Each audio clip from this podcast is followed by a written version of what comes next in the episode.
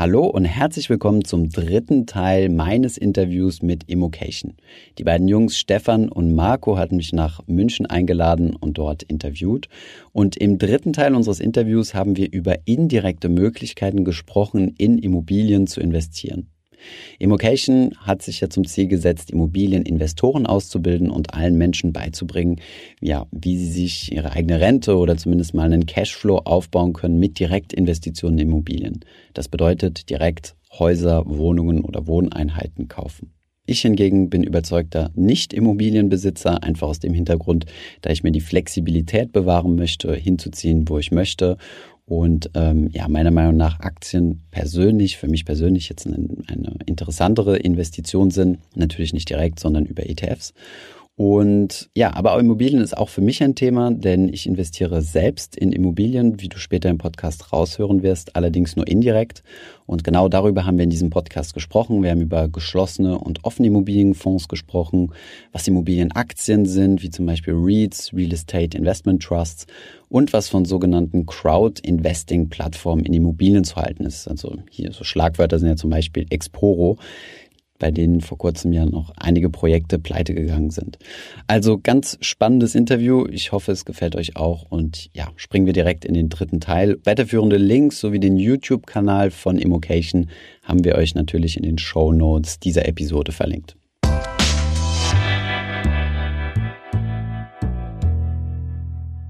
Dann lass uns jetzt über Immobilien reden. Okay. Äh, aber eben nicht über die direkte Investition in Immobilien. Mhm. Also hier auf äh, unserem Kanal geht's in aller Regel ja darum, ich kaufe mir eine Eigentumswohnung, ich kaufe ich werde Investor, ne? Mehr für mich aus. Ich werde ein Jahr teils, teils. Also mhm. ich glaube, wir, wir beide unterscheiden das äh, schon auch. Oder sage, es gibt so die Art Kapitalanlage, Altersvorsorge, aber mhm. die, wo ich selbst tue, also mhm. nicht die Vertriebskatalogimmobilie, sondern mhm. die Immobilie, in der ich, in die ich selbst reingehe, in der ich selbst verstehe und die ich auch selbst verwalte oder ver ja. verwalten lasse, aber zumindest auch verstehe, was passiert so. Mhm. Und dann gibt's genau die, die sagen, ich will Investor werden. Das heißt, ich möchte das irgendwann und bald Fulltime machen. Genau, als Job. Äh, als mhm. Job, genau. Und jetzt gibt's ja aber auch noch eine sehr viel zeitsparende, oder es gibt einige sehr viel, sehr viel zeitsparendere Varianten in Immobilien zu investieren. Mhm. Die hast du teilweise auf deinem Kanal schon äh, großartig mhm. erklärt. Mhm. Und wir wollen jetzt äh, deine Fähigkeit zum guten Erklären einfach mal nutzen für unseren Kanal und mal die indirekten äh, Möglichkeiten durchgehen. Ähm, lass mal anfangen mit Immobilienfonds. Ja. Geschlossene, offene, vielleicht kannst du mal kurz erklären. Genau, also du hast ja verschiedene Möglichkeiten. Also geschlossene, ja, was, mit was fangen wir an? Vielleicht, ja, geschlossene Immobilienfonds sind ja dann einfach so, also GmbHs oder einfach Kapitalgesellschaften, wo Geld eingesammelt wird von Investoren. Das wird dann zugemacht, deswegen geschlossen. Das heißt, da kommt jetzt erstmal keiner rein. Das heißt, du hast auch es ist nicht liquide, du kannst nur schwer Anteile kaufen und verkaufen. Und mit dem Geld werden dann Immobilien gekauft. Also es ist die geschlossene Variante. Gibt's jetzt, glaube ich, mittlerweile weniger, weil die auch in der Vergangenheit so ein bisschen ja, ein schlechtes Licht gerückt wurden, weil zum Beispiel solche Gesellschaften dann irgendwie ähm, na, also irgendwie ins Nachrangdarlehen gestellt haben oder solche Dinge, dass du halt irgendwie nach der, nach der Bank kommst. Ja, also ich, ich habe mal irgendwo gelesen, dass es eine typisch deutsche Konstruktion ist, die es eigentlich so im Ausland weniger gibt ist im Prinzip nicht groß was anderes, als wenn ich mich jetzt mit fünf anderen Leuten zusammentue. Genau. Und wir werden Gesellschaft einer GmbH genau. und dann kaufen wir Immobilien. Jetzt machen das da sehr viel mehr Leute ja. und vertrauen dann einem Profi, er wird das schon gut machen. So genau, mit dem Unterschied, dass du dich halt nicht auskennst, ja. also sondern dass, ja. dass du dann halt irgendwie so ein Management-Team beaufsicht, also beauftragen musst und häufig auch ziemlich hohe Kosten hast. Also. Und du bist ausgeliefert, kann man wirklich genau. sagen. Ne? Das Kosten, das heißt Kostenquoten um die 20 Prozent und eventuell sogar noch eine Nachschusspflicht. Also wenn es ganz schlecht läuft und du irgendwie Mitgesellschafter bist. Ja. Also würdest du wahrscheinlich nicht empfehlen. Nicht unbedingt, nee. äh, offene Immobilienfonds? Offene Immobilienfonds ist äh, auch ein typisch deutsches Konstrukt, was es im Ausland nicht gibt, lustigerweise. Ähm, was jetzt auch gerade in der Finanzkrise extrem unter die Räder gekommen ist. Offene Immobilienfonds sind also klassische Investmentfonds. Viele Leute tun sich zusammen und, äh, und, und legen Geld zusammen in einen Topf und davon wird ein Immobilienportfolio gekauft. Offen deswegen, weil sie entweder an der Börse gehandelt werden oder du kannst sie der Fondsgesellschaft zurückgeben und die gibt dir dann quasi das Geld, die liquidiert die Anteile für mhm. dich. Das ähm, hat ganz gut funktioniert, waren wir so bei um die 5% Rendite, so bei den ganz bekannten. Es gab dann großen von SEB, zwei von der Deutschen Bank und noch weitere. Nur, dass die in der Finanzkrise ähm, extreme Liquiditätsnachfrage hatten, also dass die Investoren rausgegangen sind und das Kapital haben wollten. Nur da die Immobilie ja immobil ist, also du es nicht so liquidieren kannst wie eine Aktie, verkaufst einfach über den Markt, ähm, mussten diese Fonds dann geschlossen werden. Das bedeutet, ähm, temporär konnten die Anleger nicht mehr an ihr Geld rankommen. Obwohl sie eigentlich offen waren. Obwohl es eigentlich offen ist, aber die, das Fondsmanagement hat so eine Option, genau, zu sagen, wir schließen das Ding jetzt, weil sonst hätten wir gigantische Bürokomplexe für ein Apple und ein Ei verkaufen mhm. müssen, sonst hätten alle anderen Anleger drunter gelitten. Weil wir quasi morgen ein paar Millionen Euro auf dem Konto genau. gebraucht genau. hätten, mhm. um ein paar Leute auszubezahlen. Genau. Und und das hat halt so eine Panik erzeugt und die Leute wussten dann, verdammt, ich komme nicht mehr an mein Geld ran und dann wurden immer mehr Verkaufsaufträge und im Endeffekt sind dann viele Fonds pleite gegangen. Also also nicht pleite gegangen, sondern es wurde, sie wurden liquidiert. Genau, die wurden also es liquidiert. gab wirklich Totalverluste bei den Anlegern. Genau. Und dann gab es auch eine gesetzliche ähm, Regelung danach, dass du jetzt nur einen gewissen Prozentsatz von deinem Investment abziehen kannst. Ich kenne sie jetzt ehrlich gesagt nicht auswendig, aber du hast halt solche Sperrfristen und kommst halt nur noch sehr schwierig an dein Geld ran. Und das hat eigentlich die diese offenen Immobilienfonds relativ unattraktiv gemacht. Mhm. Und es gibt auch nicht mehr sehr viele in Deutschland. Mhm. Du hast auch nicht investiert. Nee, ich hatte auch keine äh, offenen Immobilienfonds. Ja. Weder okay. offen noch schlossen, geschlossen. Ja, ja. Okay, dann lass uns das vorhin schon gesagt, du hast selbst äh, ein REIT-ETF. Ja, genau. Äh, was also ist ein REIT? Ja, ja, genau. Ein REIT, also es ist ein Real Estate Investment Trust. Im Endeffekt ist das eine Immobilienaktiengesellschaft. Also es ist eine AG, die äh, Immobilien kauft. Also die Immobilien kauft. Zum Beispiel? Einen Namen? Ich habe jetzt in Deutschland habe ich keinen im Kopf, weil ich glaube, es gibt nur drei Reads und ich kenne die jetzt nicht auswendig, aber du kannst, das ist eigentlich so wie Vonovia. Ja. Mhm. Nur, ähm, dass die halt, also Reads haben halt so einen speziellen, so, so, so einen Sonderstatus, okay. weil die gewisse Auflagen erfüllen und dadurch eine steuerliche Begünstigung haben. Die ja. zahlen keine ähm, Gewerbesteuer und keine ähm, Körperschaftssteuer, wenn ja. ich mich nicht irre. Gewerbesteuer zahlt sowieso nicht, oder? Mit Immobilien. Ja, also je nach Struktur, wenn du eine GmbH ja. bist, vermögensverwaltend, dann nicht, ja. Also die zahlen auch keine Kapital, äh, jetzt verwechselt keine Körperschaftssteuer? Körperschaftssteuer, genau. genau. Und ähm, müssen dafür aber 90 Prozent ihrer, ähm, ihrer Gewinne an die Aktionäre ausschütten. Ah. Und das, das sagt man, warum müssen die das äh, nicht bezahlen, die Körperschaftssteuer? Weil man sagt, der Anleger also versteuert das ja eh schon. Genau, also es gibt halt solche Auflagen, die halt sagen, du musst 90 Prozent oder das hängt von Land zu Land immer unterschiedlich ja. ab, aber in der Regel sind es um die 90 Prozent deiner Erträge musst du ausschütten und dann hast du halt diese Steuerbegünstigung. Ja. Diese ich, ich, ich, wollte nur darauf hinaus, warum hat man überhaupt irgendetwas steuerbegünstigt? Weil es so. eigentlich sonst eine Art Doppelbesteuerung gewesen ja. wäre quasi, mhm. weil ich dann ja nochmal die Kapitalertragssteuer, in dem Fall zahle ich ja nochmal als Anleger quasi, genau, ja. dann wäre es irgendwie doppelt besteuert. Ne? Ist ja bei Aktien jetzt nicht anders. Ne? Ich ja, meine, wenn du, wenn, du, wenn du Daimler irgendwie hältst, dann zahlen die ja auch ihre Körperschafts- und Gewerbesteuer mhm. und die Dividende, die ausgeschüttet wird, musst du ja auch nochmal versteuern. Nochmal. Ja, ja, aber im Vergleich dazu, wenn ich privat eine Immobilie kaufe. Ach so, um das gleichzustellen, meinst du ja. Genau. Das kann sein. Also den Hintergrund kann ich dir so genau, genau nicht sagen. Weil dann, dann ja. fällt ja nur einmal Steuer an. Mhm. Ja, also aber es gibt, wie gesagt, in Deutschland dieses REIT-Gesetz, aber ich glaube, in Deutschland gibt es derzeit nur zwei oder drei Aktien, Immobiliengesellschaften, die sich zu diesem REITs-Status äh, haben umwandeln lassen. Zum Beispiel Deutsche Wohnen oder Vonovia, die sind ja keine, ja. Äh, keine REITs. Ja. Okay. Du, ein, e ein REIT-ETF, der ist dann wahrscheinlich nicht nur Deutschland. Äh, wenn genau, ETF ist ja halt einfach nur so eine Schicht darüber. ETF ist ja auch ein Fonds, also ja. nur mit dem Unterschied, dass er börsengehandelt ist. Und äh, der kauft dann verschiedene Immobilienaktienunternehmen. Und somit bist du quasi in Immobilien investiert, aber über quasi über zwei Schichten hinweg. Also du hast den ETF, der hält die Aktiengesellschaften und die halten die Immobilien. Und ETF ist passiv quasi? Ist das passiv, ist genau. Also ETF steht ja für Exchange Traded Fund.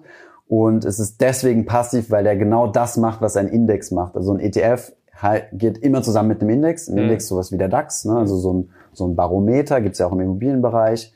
Ähm, und dieser ETF macht genau das, was der Index auch macht. Also das heißt, wenn zum Beispiel, wenn du einen ETF auf dem DAX hast, dann kauft dieser ETF mit dem Kapital, also mit dem Fondsvolumen, genau die 30 Unternehmen, die im DAX drin sind.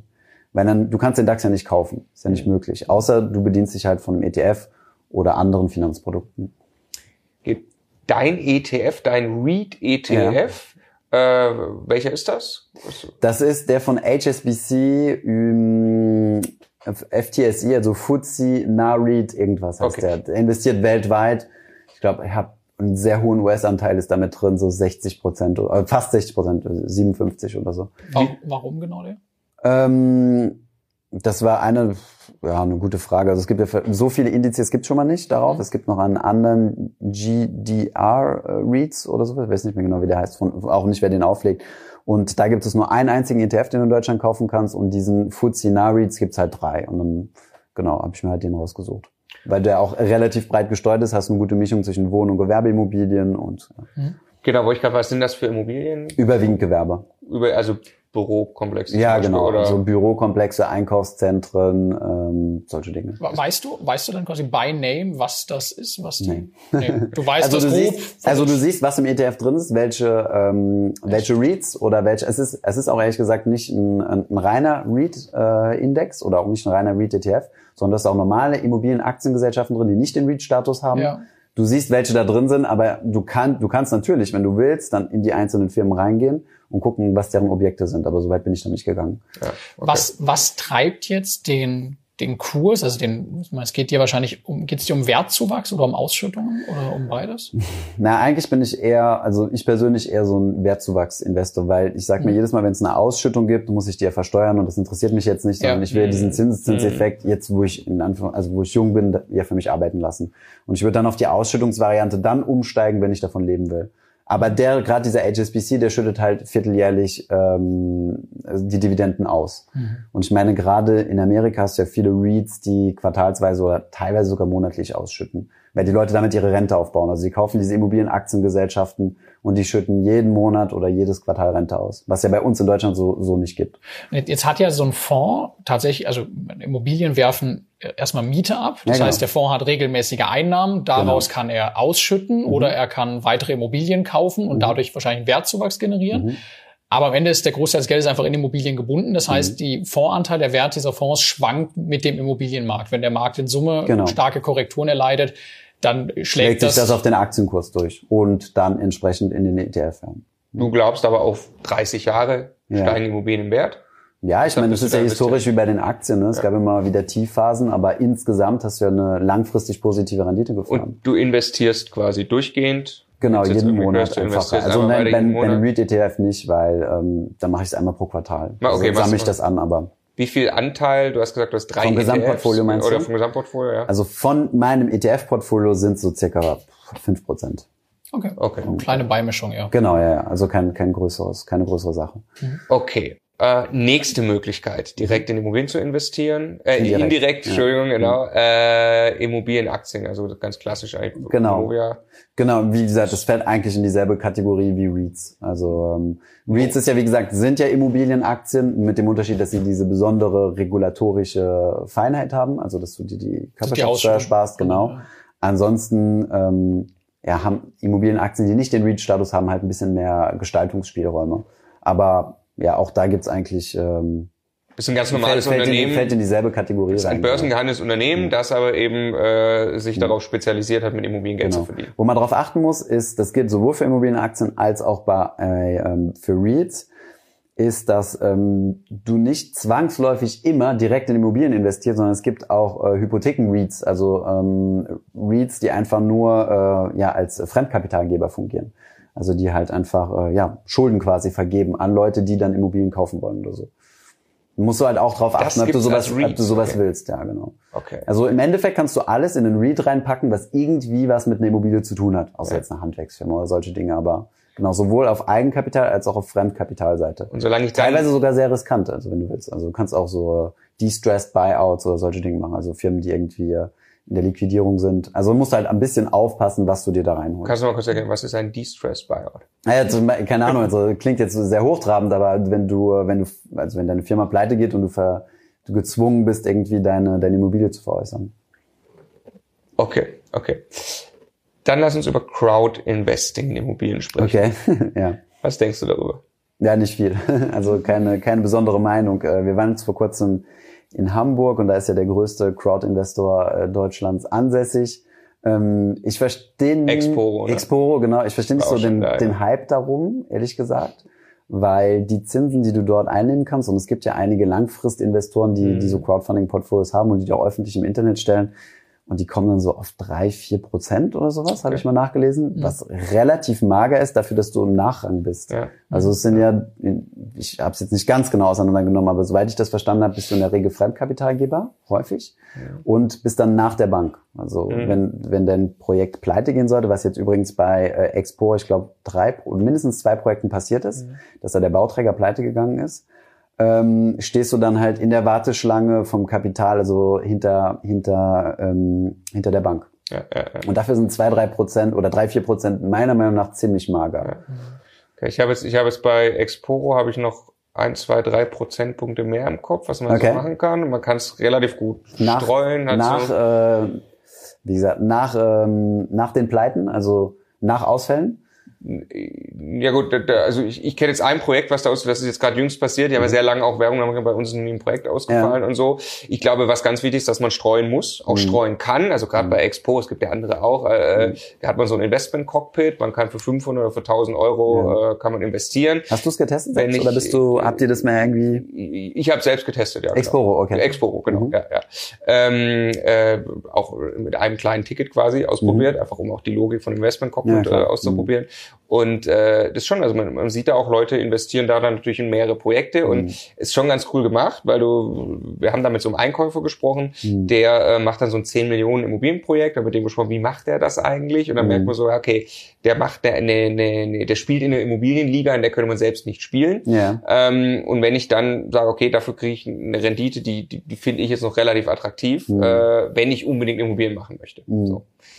Allerdings, es ist halt, und das ist äh, meine, äh, meine große Kritik daran, es ist mhm. halt nicht gehebelt. Also es ist ja, wenn ich in Immobilien investiere, das Schöne ist ja, dass ich dann eben mein eingesetztes genau. Geld wirklich hebel, wenn ich selbst und direkt tue. Mhm. Der Vorteil geht natürlich beim, beim Crowd. Dass du dein Einkommen hebelst, also dass du einen Vorteil von deinem Einkommen hast. Ne? Ja, ja, ja. Ähm, ja, wie gesagt, ich sehe das Thema Expo oder auch, auch die anderen, aber so viele gibt's da ja jetzt nicht ja. mehr. Also deren Argument ist ja, dass man sagen kann, auch der Kleinanleger kann jetzt in Immobilien investieren, ja. ab 500 Euro, glaube ich aber 500 Euro bist du dann in einem einzigen Projekt drin. Das heißt, wenn du wirklich breit diversifizieren willst, dann musst du schon etwas größere äh, Summen in die Hand nehmen. Ich weiß jetzt nicht, wie, ja, ist, müssen wir mal gucken, wie sich das langfristig entwickelt. Aber ich denke, sowas muss halt einfach mal durch so eine Phase von gewissen Projektausfällen und dass du dann da so eine eine, eine reine Rendite hast, also quasi nach Ausfällen, die ja, vorher nicht mit an, eingerechnet war. Ich meine, durch diesen Zyklus ist der P2P-Markt, also Peer-to-Peer-Lending, mhm. also so klein, also Kredite für, von Privatperson zu Privatperson schon mal durch. Also da hast du halt schon Renditen von mehreren äh, Kreditzyklen, die schon mal durchgelaufen sind und da weißt du halt ungefähr, was du halt erwarten kannst mhm. und kannst halt viel, viel breiter streuen. Von daher also für meine eigene Anlage bin ich halt in dieses P2P-Thema reingegangen, weil du da halt auch deutlich höhere Zinsen bekommen kannst, vielleicht zum höheren Risiko. Ja. Aber das Preis- oder das Rendite-Risiko-Verhältnis war für mich attraktiver, als jetzt zu sagen, ich gehe jetzt zu Expo oder so. Ja, ja, ja. Was halt schon interessant ist, ist, du, weil du wirklich einen Einfluss darauf hast, in welchem Projekt dein Geld landet. Das stimmt, ja. Du, du bist so ein bisschen näher an diesem ja, ja. Direktinvestment wirklich dran. Das stimmt, ne? Das ist so, also wir haben oft Profi-Investoren vor uns sitzen, wo mhm. du, wo du wirklich denkst, Wahnsinn, was der macht, wie cool mhm. das eigentlich wäre, wenn man da einfach mitmachen könnte. Ja. Und im Prinzip at Scale ist das dann ja Exporo, aber mhm. klar, du bist dann wieder entsprechend weit weg davon, mhm. irgendeinen Einfluss zu mhm. nehmen oder das wirklich beurteilen zu können. Genau, du kannst nur, die bieten ja zum Beispiel Webinare an zu ihrem Projekt, kannst es wirklich tief verstehen, aber genau, wenn ich dann so tief reingehe, würde ja. ich auch gern beeinflussen und dann würde ich gern selbst finanzieren und mein eigenes Geld hebeln. Ja, äh, ne?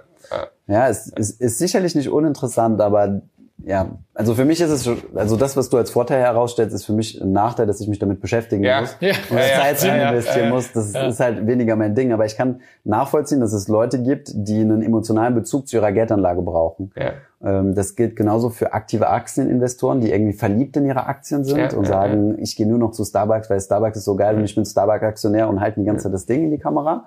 Und es gibt dann und äh, es gibt halt Leute, die sind halt entbunden, also emotional entbunden von ihrer Geldanlage und muss halt wissen, was du für ein Typ bist. Also mir ist es eigentlich egal, welche Aktien ich in meinen Welt-ETFs drin habe, solange die langfristig äh, solange ich eine langfristig positive Rendite habe. Ja, ja, ja. Hm. Okay, dann äh, lass uns zum Abschluss jetzt noch doch über direkte Immobilieninvestitionen okay. sprechen. Hm. Gibt es einen Zeitpunkt, an dem du möglicherweise eine Immobilie kaufst? Kaufen, ja. Also ich habe äh, in der Vergangenheit viel nachgedacht, weil es ist so, ähm, wie gesagt, ich habe in Frankreich in der Bank gearbeitet und in Frankreich ist es gang und gäbe, dass du dein erstes Geld irgendwie in Immobilie steckst oder sobald du kannst. Also in eigengenutzte, oder? In der, Ah ja, gute Frage. Doch überwiegend. Also in Paris kannst du es dir eigentlich nicht erlauben, sondern da fangen die meisten halt an mit so einer ganz kleinen Wohnung, die sie erstmal ähm, vermieten ja. und dann irgendwann arbeiten sie sich an die an die eigen, an das Eigengenutzte mhm. ran, weil ja. die Preise dort halt mittlerweile sind wir bei 15.000 Euro pro Quadratmeter oder sowas. Das heißt, das schmerzt dann halt schon ein bisschen und da kriegst du halt so Was viel auch. Quadratmeter nicht. mieten? Boah, weiß ich jetzt nicht. Okay. Keine Ahnung. Also ich habe noch relativ günstig. Wir hatten 35 Quadratmeter für 1000 Euro oder so oder 1100. Müssen wir ausrechnen. Ja. Aber das kann man, Euro, das kann man in München auch ging ausgeben. Ja, es ging noch. Ja. Mhm. Also da, da hatten wir Glück gehabt, aber Ja, also deswegen hatte ich in meinem Umfeld immer so Leute, die permanent auf Excel, ich meine, wenn du in der Bank bist, ist Excel halt dein Freund und dann baust du dir halt die ganzen Models und so und die zeigen dir dann auch, oh, guck mal hier, das, das ist doch nur ein Draufleg, also ein Gewinngeschäft, nicht Draufleggeschäft. Und ähm, die haben dann auch Banken gefunden, die den zu 100 Prozent inklusive Nebenkosten finanzieren, also zu 110 Prozent oder so.